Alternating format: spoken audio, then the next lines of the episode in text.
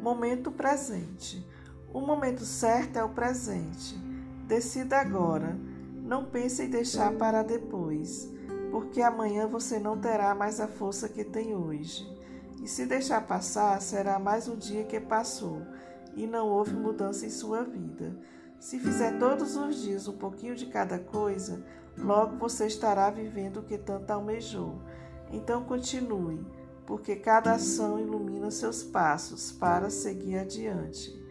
E Deus vai abrindo seus caminhos.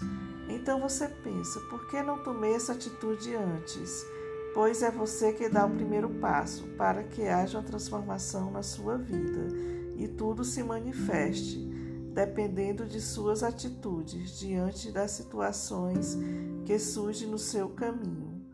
Para isso, tenha decisões inteligentes durante sua trajetória. Logo, você adquire o hábito de agir e não fica na inércia, deixando as coisas acontecer. E você segue interagindo e dominando o que você pode fazer no momento presente.